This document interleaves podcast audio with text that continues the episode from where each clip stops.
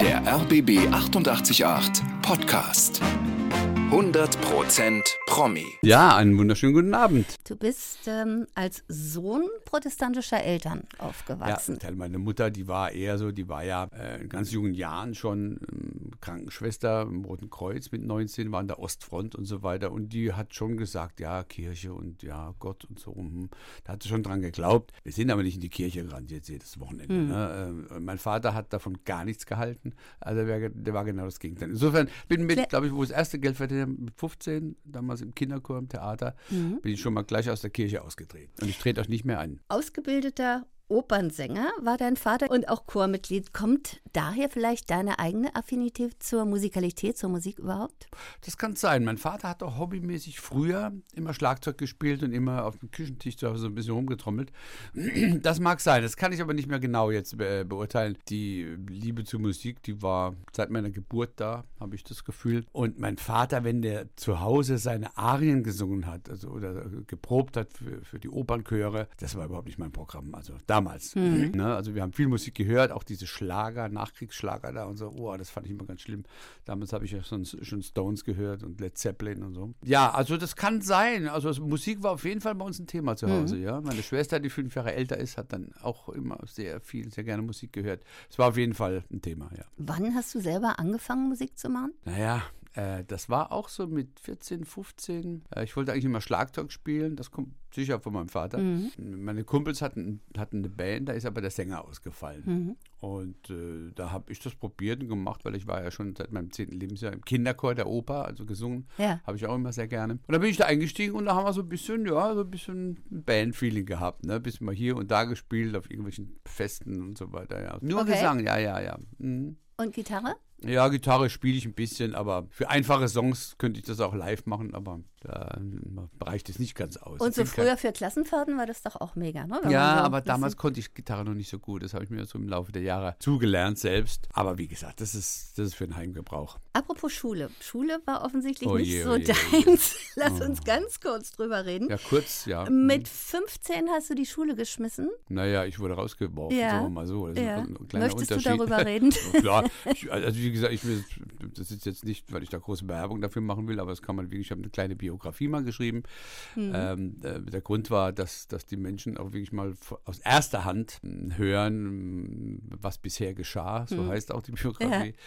Ähm, Gibt es auch als Hörbuch, Spotify und so weiter mittlerweile, weil eben da, das ist halt eben die Wahrheit, ne? Ja, das, das war so. Also ich fand Schule immer schlimm. Ich finde Schule bis heute schlimm. Meine Kinder sind alle jetzt alt genug, dass ich das auch jetzt so sagen kann. Äh, ich habe mit ihnen immer gelitten, mit äh, ins Schule gehen morgens, wenn es noch dunkel ist im Winter und Hausaufgaben machen und alles so ein Scheiß. Also das, Schul das Schulsystem muss dringend dringend überarbeitet werden. Ja, ich war froh, dass ich da draußen war, weil mir war damals schon klar, ich will Schauspieler werden. Punkt. Und damals hat man für Schauspielerei kein Abitur gebraucht und habe dann ganz geradlinig meinen Weg verfolgt. Meine Eltern fanden das nicht immer so, haben es nicht so verstanden, nicht immer so toll. Musste erstmal eine Ausbildung machen. Mein Vater hat äh, in der Fabrik gearbeitet, hat schon einen Ausbildungsplatz gesucht. Musste ich ihm glauben, Papa, so läuft es bei mir nicht. Also das danke für deine Mühe, aber ich, mein Weg ist ein anderer. Den habe ich geradlinig verfolgt und dann, ja, und mache das bis heute sehr gerne, meinen Beruf und hat alles gut funktioniert. Ich habe auch das Glück gehabt, dass ich damit sehr erfolgreich bin. Das weiß ich auch sehr, zu schätzen und genieße das. Und äh, meine Eltern, als sie noch lebten, hatten nie verstanden, dass jemand mit dem, was einem Spaß macht, glücklich, äh, also erfolgreich werden kann. Ach. Und, und glücklich, ja. Und damit noch ganz gut Geld verdienen kann. Ja. Das war in der Generation nicht so. Damals musste man halt einfach Fam- Familie ernähren,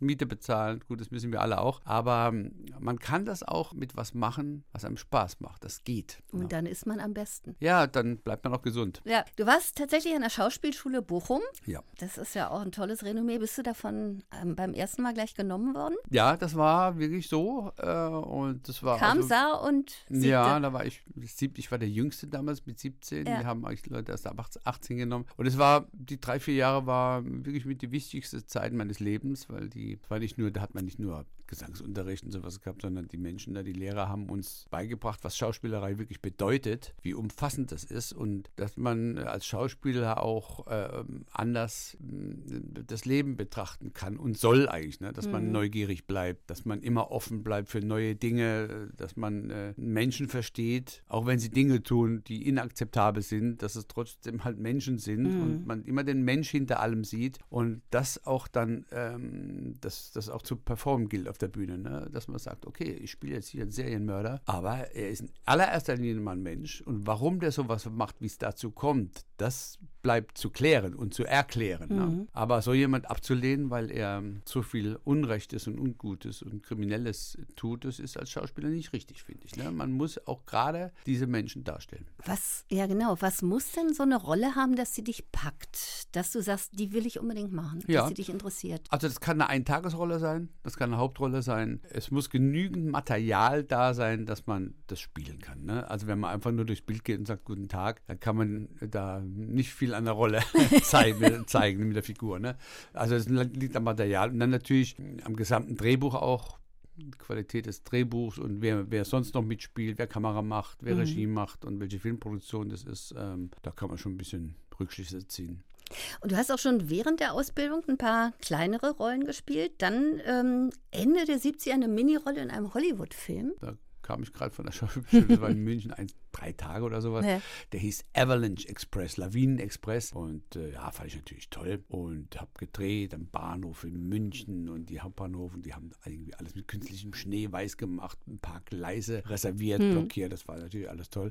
Und am Schluss war ich rausgeschnitten, bin gar nicht im Film drin. Aber, Aber du warst dabei. Und ich habe mit Lee Marvin, wer, äh, wer, du oh, kennst den sicher noch, ja. der hat auch mitgespielt, mit dem habe ich ein paar Worte gewechselt. Und ähm, also für die die ihn nicht mehr kennen oder den Namen, der hat gesungen I was born on a wandering star. Ne? Dieser wow. Lima. Ja. Ne? Und äh, mit dem habe ich, den habe ich gefragt, sag mal, was, was, was muss ich auf Schauspielerei achten? Da hat er gesagt, Uwe, There's no guarantee. Die ist wieder weggegangen. Da dachte ich, was ist das für ein Idiot? Ne? Und später habe ich das erst verstanden, dass er sagt, ja, da gibt es wirklich keine Rezepte, keine Regeln. Schauspielerei, der eine hat Erfolg, der andere nicht. Mhm. Äh, manchmal kommt der Erfolg ganz früh, manchmal ganz spät und äh, manchmal nie. Also das ist alles sehr unberechenbar. Und da hat er recht gehabt am Ende. 1981, wir machen jetzt mal den Sprung, das Boot. Ja. Das war ja im Grunde, kann man wirklich auch so sagen, dein Durchbruch, wie der von vielen. In der Branche, die Leute, die im Boot mitgemacht haben, die wurden natürlich schon, die hat man gesehen. Also ihr ne? wart schon ein Begriff nach, ja, wir, nach, dann, nach dem danach, Boot, das war schon. Ja, ja, ne? ja, ja, ja, ja. Also bis heute auch. Ja, das war für uns natürlich alle schon äh, in der Branche, hat man uns da schon bemerkt. Ja, und ja. immerhin für sechs Oscars nominiert. Eben. War schon was Besonderes. Wer ja. kann das schon von sich behaupten? Jawohl. Ja, ich wurde für zwei Oscars nominiert. Nicht ich persönlich, aber Stonk damals. Stonk damals, genau, kommen wir genau. auch noch hin. Aber jetzt erstmal Männer natürlich. Ja. Das, das, war dann natürlich der Knaller. Das war der Knaller, ja. Das waren damals, glaube ich, sieben oder acht Millionen Zuschauer. Ja. Für damalige, auch für heutige Verhältnisse immer noch sehr, sehr viel. Ja, das war der Knaller, ja. Und von dem Moment an konntest du auch nicht mehr unerkannt über den Markt laufen. Das ist wahr, ja. Äh, da ging es los. Das ist bis heute so geblieben. Aber da muss man sich dran gewöhnen. Und äh, wenn ich ehrlich bin, ich wollte immer berühmt werden als Kind schon. Ich fand immer die Jungs, die Lassie gespielt haben und Fury oder Flipper, ja. ah, die fand ich immer toll. Ich, sag, wow, ich will auch, sowas will ich auch machen, berühmt werden. Hat ganz gut geklappt. Aber, aber es gibt auch immer äh, äh, äh, zwei Medaillen ne, von dem Ganzen. Also der, in Anführungsstrichen meine ich, das natürlich negative Side-Effekt von Männern war, mhm. dass mich viele Leute, irgendwo wildfremde Leute in Clubs oder äh, auf der Straße angehalten und gefragt haben, Männer wie Frauen, sag mal, kannst du mir nicht einen Tipp geben? Ich habe die und die Probleme mit meinem Freund oder mit meiner Freundin. Äh, ihr habt doch deine Firma das, die haben nicht unterscheiden, dass das eine Rolle ist, mein Beruf ist und ich ja keine, kein ähm, Beziehungsberater bin. Mhm. Das war ganz lustig. Aber das könnte ich mir vorstellen, passiert ja jetzt auch wieder als Atemtherapeut äh, bei den Bundschuhs. Ja, ja, genau. Ja, Herr Mussorgsky. Da ist es ähnlich. Da ist genau. es sicherlich ähnlich. Das ja. ist ja auch eine geile Rolle. Ja, ja, ja. Aber so das ist zum Beispiel auch so ein Beispiel für keine Hauptrolle, äh, nicht so viel Drehtage, aber äh, trotzdem ist das eine Figur, da kann man was zeigen, da kann man eine Figur spielen. Mhm. Ja, und das macht auch immer Riesenspaß. Und es ist wirklich immer schwieriger für einen Schauspieler, ähm, mit weniger Zeit an Drehtagen eine mhm. Figur darzustellen, als wenn man einen ganzen Film Zeit hat, die Figur mhm. zu zeigen. Ne? Also du bist auf der einen Seite Schauspieler, aber eben auch tatsächlich Sänger, kann man sagen. Du yeah, hast Musicals, ja. Hairspray, Tabaluga warst ja. du dabei. Und ich fand ja ganz großartig den Film, der leider ja zeitgleich mit Corona kam. Ich war noch niemals in New York. Ja, das hat sehr viel Spaß gemacht. Ja, ja, ja, genau. Ähm, erzähl mal, erzähl mal von den Dreharbeiten, weil ich meine, da waren sie ja alle irgendwie dabei. Heike Makatsch, Katharina Thalbach. Ja. Man hatte wirklich den Eindruck, als man das so sah, ihr hättet den Spaß eures Lebens schon beim Drehen. Den haben wir auch gehabt, mhm. muss ich sagen. Da muss man auch der Produzentin, das waren viele Produzenten, aber äh, ganz äh, wichtiger Faktor war Regina Ziegler hier äh, aus Berlin, die jahrelang daran gearbeitet die, äh, hat, die Rechte zu bekommen und, und den Film dann auch zu verwirklichen. Der war ja sehr, sehr teuer. Ja. Und sie hat dafür gesorgt, dass das Geld dann alles zusammenkam. Und es war also wirklich äh, ein Herzensprojekt für sie. Und das war natürlich für uns alle so ein Film, wird ja in Deutschland selten gemacht, ne? so ein Musikfilm. Der so bunt, so poppig und so lebensbejahend. Da war so alles drin, ja, ja Lebensfreude ist. pur. Und ich muss ja. wirklich sagen, wenn meine Schwiegermutti äh, mich besucht zu Hause, dann äh, gucken wir den Film immer wieder gerne, also einmal im Jahr auf jeden Fall. Und ich habe riesen Spaß, den Film zu sehen. Ja. Ne? Und dann auch so ein bisschen tanzen, ein bisschen singen und spielen. Na, dafür hat man ja die Ausbildung als Schauspieler auch gemacht, dass man das alles kann. Da konntest ja. du dich so richtig austoben. Ja, ja, ja, ja das hat richtig Tolle Rolle gemacht. auch, fand ja, ich. Ja, ja, ja total. Toll. Mich sehr gefreut. Mhm. Gab es da auch so Situationen oder überhaupt, ich meine auch bei dem Atemtherapeuten so Situationen, wenn ihr euch dann so in die Augen guckt, dass ihr einfach vor Lachen nicht mehr könnt? Also gerade bei solchen Rollen, weil das ist ja, das ist wirklich Absolut. Atem, Atemtherapie, das ist wirklich, das muss man sich mal angucken, wie auch gerade in diesem Zusammenspiel ist. Ja, ja, absolut. Also diese Momente kommen immer wieder. Und das ist auch das Schöne an unserem ähm, sonderbaren Beruf, ja, dass wir manchmal Dinge machen, wo wir oft denken, boah, wie soll man sowas anderen Menschen erklären, die jetzt hier nicht stehen, was wir da gerade so machen ne? Mhm. und sogar Geld verdienen und oft gar nicht schlecht, ja. Oder gut, die Kinder, unsere Kinder sind jetzt alle älter, aber wie soll man das unseren Kindern erklären, was wir da machen? Äh, so, ne? Wir haben riesen Spaß bei der Arbeit. Also, das ist wirklich der schönste Beruf für mich, den es gibt. Riesenspaß, auch nach so vielen Jahrzehnten immer noch. Also, das ist wirklich ein großes Geschenk, dass man das machen darf, damit Erfolg hat und damit vor allen Dingen auch andere Menschen erfreuen kann. Ne? Das finde ich immer das Schönste, wenn dich Leute auf der Straße ansprechen. Ah, Herr Ochsenlicht, wann kommen denn wieder die Müllmänner? Wir warten drauf, dauert so lange. Und das ist äh, eigentlich das schönste Honorar, wenn die Menschen persönlich auf dich zukommen und sich freuen. Du lebst in Mallorca? Ich verbringe da die Zeit wenn ich sie habe. Mhm. Und sonst leben wir beide in Berlin, meine Frau und ich. Also ja, ihr jettet immer so hin und her? Ja, nicht, nicht immer halt. Ich, ich habe halt hier Gott sei Dank auch sehr viel zu tun in mhm. Deutschland mhm. und dann leben wir in Berlin. Und wann immer wir Zeit haben, das ist so meine, meine, meine Ferienhaus. Ja. Mhm. Aber du machst auch da Musik tatsächlich? Du hast da so eine Musik? Ja, Kneipe, also, wo du, wie ich Instagram richtig, des Öfteren entnehmen ja, ja, darf. Richtig, das äh, ist vor allem, versuchen wir in den Sommermonaten da öfters zu sein. Und äh, ich habe ein paar Freunde überredet, da mitzumachen. Äh, das fand ich meine Initiative. Ich gesagt, okay, bin mhm. ich dabei. Und habe mir dann, fand ich ganz wichtig, ein paar Musiker von der Insel gesucht. Wir haben dann äh, ein paar Sachen ähm, geprobt und gespielt, da ab und zu mal live gespielt, ja, ja, wenn es die Zeit erlaubt hat. Genau, ja. Und du hattest auch eine Radiosendung? Ich hatte ähm, ähm, Inselradio Mallorca, ja. hatte ich ähm, ein Jahr lang, äh, letztes Jahr war es mit der Zeit und dieses Jahr mit der Zeit einfach schwieriger, einmal äh, in der Woche am Montag zwei Stunden Radio äh, machen dürfen und durfte machen, was ich wollte. Das ist natürlich toll. Ne? Und, und was hab, hast du gemacht? Ja, ich habe ähm, nicht über äh, Tagesthemen gesprochen oder politische Geschichten, äh, da soll man Nachrichten gucken. Äh, ich habe meistens über Musik gesprochen. Mhm. Ne? Zum Beispiel habe ich so Sendungen gemacht, verstorbene Musiker, männliche Art, weibliche Art mhm. und habe über die Geschichten erzählt, wie, wie die dann zu, zum Beispiel Aretha Franklin ist jetzt vor kurzem gestorben, ne? was die auch für mich selber alle bedeutet haben und warum die eben so bekannt äh, geworden sind und äh, mit Musikbeispielen natürlich. Ne? Mhm. mhm. Und dann habe ich zum Beispiel, es gibt äh, genug Geschichten über über Songs, die Namen haben, ne? Zum Beispiel Angie mhm. oder Sarah, da gibt es ganz viele. Und da habe ich erzählt, habe ich recherchiert, wie es zu den Songs über diese Namen kam. Ob diese Leute gab es ja meistens wirklich. Layla, Eric Clapton. Ja, ja ne? klar. War zum Beispiel äh, äh, die Frau damals von, von, von, seinem Freund George Harrison, der Eric Clapton hat die ausgespannt. Ne? Die mhm. hieß im Original anders, aber er hat sie Layla genannt, hat die Geschichte so erzählt. Das fand ich ganz spannend und so, so Sachen habe ich dann gemacht. Ja. ja, hättest du mal Lust, sowas bei uns zu machen? Wenn es die Zeit erlaubt, sehr gerne. Mit mir zusammen zum Beispiel? Ja, warum nicht? Wenn die Zeit erlaubt, gerne, gerne, okay. ja, ja. Kommen wir gerne ja. drauf zurück, weil wir spielen 80er, 90er. Ist das auch so deine äh, Rubrik? Ja, auch 70er vor allem, da bin ich eine wandelnde Jukebox. Ich kann da viel Geschichten erzählen, wer mit wem, warum ja. und wie, wie die Geschichten zusammenkamen, die, die, die zustande kamen, die Songs und so weiter, ja. Du bist ja mittlerweile Opa. Bist du so ein Familienmensch auch? Naja, bei uns war es ja auch durch meinen Beruf äh, das normale Familienleben oft nicht möglich. Ne? Mhm. Ne? Vielleicht zu Weihnachtszeiten oder mal zu Geburtstag oder Ostern oder so. Aber ich bin, ja, ich mag äh, sehr gerne jetzt äh, äh, Familie. Früher, wie gesagt, konnte ich das nicht so genießen, aber jetzt umso mehr. Dann organisiert man das, dass sich die Familie mal regelmäßig einfach mal zum Essen trifft. Mhm. Ne? Mhm. Wenn wir in Berlin sind oder wenn wir uns äh, Familienmitglieder auf Mallorca besuchen. Ja, das äh, mag ich sehr gerne. Vor allem, dass die jetzt immer größer wird. Ja, ja naturgemäß. Kochst du selbst oder lässt du kochen? Meine Frau kocht sehr gut, mhm. sehr schnell und die macht es auch freiwillig. Äh, kochen ist bei mir ein Event. Also ich liebe den Vorgang, dass man ein paar Sachen zusammenwürfelt und nachher kommt es bei mir auch manchmal, ja meistens eigentlich was raus, was schmeckt.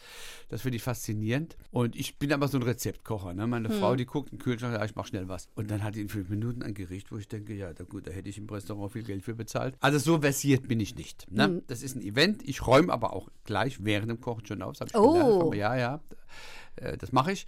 Und äh, ja, und ich freue mich und meine Frau freut sich, wenn es schmeckt. Und ja, aber es ist ein Event. Bist du insgesamt ordnungsliebend? Weil das ist ich liebe Ordnung. Ja? ja, das heißt nicht, dass ich die selbst dann hergestellt habe. Aber ich bin gerne auch äh, innerlich aufgeräumt. Und mhm. ich finde, wenn man was aufräumt, so ein Zimmer oder so eine Wohnung, dann räumt das auch innerlich immer ein bisschen auf. Ne? Außen wie innen, ne? Außen wie innen, das ist ja, tatsächlich ja. so. Meine Frau ist auch da. Ich glaube, Frauen generell, die, die haben das von Kind auf ähm, besser gelernt bekommen als Männer. Äh, die ja. einen sagen so, die anderen so. Naja, es ist so, doch, doch. Also, äh, meine Mutter hat mir nicht erklärt, wie man Staub wischt oder dass man es mhm. machen muss. Nee, aber ich beobachte das an Frauen, nicht nur äh, an, an meiner Frau, dass das halt äh, überhaupt kein Thema ist. Da mhm. ist, wird der Staubsauger regelmäßig in die Hand genommen und äh, mal Staub gewischt und dann das und das gemacht. Und wenn die putzen, da geht es zack, zack und dann blinkt auch alles. Auch das ist bei mir. Ich mache gerne nach meinen Möglichkeiten. Nur wenn ich fertig bin, findet meine Frau, meine Frau immer noch was. Ich sage, okay, das habe ich gar nicht gesehen. Ne? Also das bleibt so ein Phänomen, aber der Wille ist da und nach meinen, ich mache es immer nach, nach bestem Wissen und Gewissen und nach meinen Möglichkeiten, mhm. mache ich das schon sehr gerne. Ja. Du bist gerade am Start mit zwei neuen Folgen von äh, Wir drei von der Müllabfuhr. Was hat dich denn an dieser Serie gereizt, als du das Buch auf den Tisch kriegtest? Es wurde ja bis jetzt über Müllwerker, wie das jetzt äh, heutzutage heißt, ne? nicht mehr Müllmänner, da wurde ja noch keine Reihe oder Serie gemacht. Und das allein fand ich schon mal interessant. Und ich finde auch über diese äh, Leute, die unseren Scheiß jeden Tag wegbringen, ja, mhm. fast jeden Tag, also wenn es mhm. nötig ist, wenn die Tonnen voll sind, äh, Finde ich auch mal schön, wenn man die mal ein bisschen featured, ne? wenn man über die mal ein bisschen was erzählt, wie es denen so geht, wie die ihren Beruf selber sehen, wie die miteinander, untereinander umgehen, mit der Bevölkerung umgehen und wie die da jeden Tag ihre Arbeit machen und wann. Die fangen ja sehr früh an. Ja. Und ich finde, diese Leute haben auch verdient, dass mal über sie was erzählt wird. Ne? Weil, ähm, wenn man sich vorstellt, die fallen mal weg bei einem Streik, da sieht man mal, wie wichtig und wertvoll die für unseren Alltag eigentlich sind. Das vergisst man oft. Absolut. Leider. Ne? Ja. In Berlin ähm, wirst du da oft angesprochen, wenn du in der Montur da rumläufst? Ja, das ist manchmal ein bisschen irritierend. Manche Leute schauen diese, die Reihe, kennen die natürlich, die ist ja wirklich sehr erfolgreich, sehr erfreulich. Und dann so, ah, dreht er wieder zwei neue Filme, schön, warten wir schon drauf und so. Mhm. Und dann gibt es andere, die uns gar nicht erkennen, also mich gar nicht erkennen und dann sagen, Mensch, wie lange bleibt ihr jetzt noch stehen hier, ich muss rausparken und so. wie es halt auch im Film ist, ne? Ja. die Leute meckern, meckern, meckern. Auch ähm, irgendwie, wenn irgendwie militante Mütter irgendwie mit ihren drei Kinderwegen da vorbei wollen und eigentlich nicht kapieren, dass wir eigentlich die vollgeschissenen Windeln von ihren Kindern da irgendwie gerade mhm. entsorgen. Mhm. Ja. Wo dreht ihr im Kiez? Überall im Grunde. Mhm. Ne? Also wir drehen äh, in der BSR immer ähm, so ein, zwei Wochen im, in der Original BSR. Also das sind wir mit den originalen Leuten, die sind auch wahnsinnig hilfreich und nett und äh, betreuen uns immer gut und freuen sich, wenn wir da sind und finden auch das, was wir machen und drehen, auch das stimmt, ist richtig und gut. Und da drehen wir zwei, zwei Wochen in der Kantine und in den Gängen und auf dem Hof, wenn wir wegfahren und mhm. so weiter, ja. Mhm. Und sonst halt überall hier in Berlin verteilt. Und deine Rolle ist ja der Werner Tresch. Was ist das für ein Typ? Ja, der hat sich ein bisschen entwickelt. Der war am Anfang, ähm, das war nicht so lange her, da war seine Frau gestorben, die war sehr krank und da war er etwas in einem emotionalen ein Loch. Und ähm, dann lernt er seine heutige Freundin kennen, heute Mundi zusammen. Und der war immer sehr zurückhaltend und musste seinen Schmerz erst verarbeiten. Und die hat ihm dann so ein bisschen, und auch seine Freunde, seine Arbeitskollegen, mhm. ja, haben ihm auch so auf die Beine geholfen und gesagt, komm, jetzt ist mal gut ne, mit der Trauer. Jetzt geht Leben geht weiter, komm und so weiter. Und das äh, hat geholfen. Und jetzt ist er sehr glücklich mit seiner Gabi. Die wohnen zusammen. Das heißt nicht, dass ab und zu noch Diskussionen stattfinden und er ab und zu mal wieder in alte Muster zurück verfällt. Wie im richtigen Leben. Genau, aber ähm, er hat eine große Entwicklung gemacht und das freut mich auch sehr für ihn. Früher war mehr Lametta, so hieß ja mal dein Weihnachtsprogramm. Ja, das müsste man mal wieder aufgreifen. Das war echt ein schönes Programm, aber aus Zeitgründen und Corona und hin und her. Und aber ich habe es im Hinterkopf, das wird auch noch mal wieder stattfinden. Ja, das hat sehr viel Spaß gemacht. Wir sind ja quasi zweieinhalb Monate davor. Wie wird Weihnachten im Hause Ochsenknecht aussehen? Also ganz entspannt und ganz entzerrt. Also da, da wird nichts übertrieben, sei es vom Weihnachtsschmuck oder von Geschenken her. Wir kriegen Besuch von den Kindern oder umgekehrt. Wir besuchen die. Das wird ja alles. Meine Tochter wohnt jetzt in Österreich. Also äh, der eine Sohn wohnt in München, der andere in Berlin, der andere an der, an der, an Ostsee. Also die alle zusammen zu bringen, dass die auch Lust haben und Zeit. Mhm weil viele wollen dann mit ihren Kindern einfach mal ihr Weihnachten verbringen und wir treffen uns vielleicht dann danach. Das ist immer eine, organisatorische, logistische äh, Aufgabe. Ja. Mhm. Aber das, wenn das alles klappt, wir arbeiten jedes Mal daran, dann freuen wir uns sehr, das ist schön gemütlich. Aber alles im Rahmen. Ne? Also, also ich mag diese Zeit sehr gerne, weil die ganze Menschheit auch mal wieder einfach mal ein bisschen runterfährt. Alle mhm. kommen runter, alles kommt mal ein bisschen zur Ruhe. Das finde ich eigentlich am schönsten an Weihnachten. Es wird so wirklich dadurch auch, auch ein bisschen festlich, ein bisschen heilig auch, ne? diese Ruhe. Du trägst ja so ein ganz besonderes Armband. Hat das einen ja. besonderen. Ja, das ist von ähm, meiner geliebten Tochter, von mhm. Cheyenne. Die hat mir das mal geschenkt. Das mhm. Blaue Perlen. Blaue Perlen vom Passen, Strand. Passend zum Outfit. Wie sehen jetzt die nächsten zweieinhalb Monate noch aus bis Weihnachten? Wir drehen jetzt noch weiter mhm. äh, äh für die Müllmänner, die, die drei von der Müllerfuhr. die, die drei Müllmänner die, stimmt die, auch. Ja, aber, ja, die drei von der Müller, die drei von der Müllerfuhr ist der offizielle mhm. Titel. Da drehen wir bis Mitte November. Dann ist tatsächlich ein bisschen Pause. Dann geht es langsam los. Dann ja, werde ich viele Sachen organisieren, Bürokram und alles, was man so machen muss. Und dann Anfang nächsten Jahres werden wir auf Mallorca sein und da ein bisschen Zeit verbringen und dann kommen auch Familienmitglieder, freuen wir uns sehr mit ihren Kindeskindern. Uwe, danke, dass du da warst. Ja. Hat, hat mir viel Spaß gemacht. Gerne.